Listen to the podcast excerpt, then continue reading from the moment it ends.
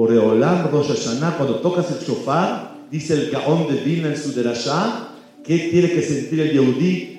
Tú te declaro que te quiero.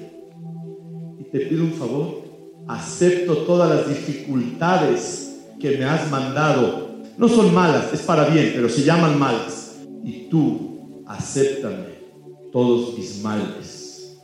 ¿Qué es coronar a Boreolam?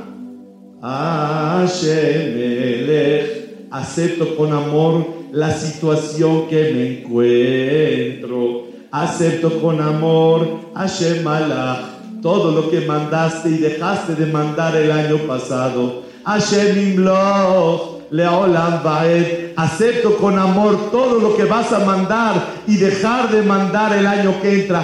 Eso es coronar a Hashem. Y es lo que Borolán quiere de nosotros.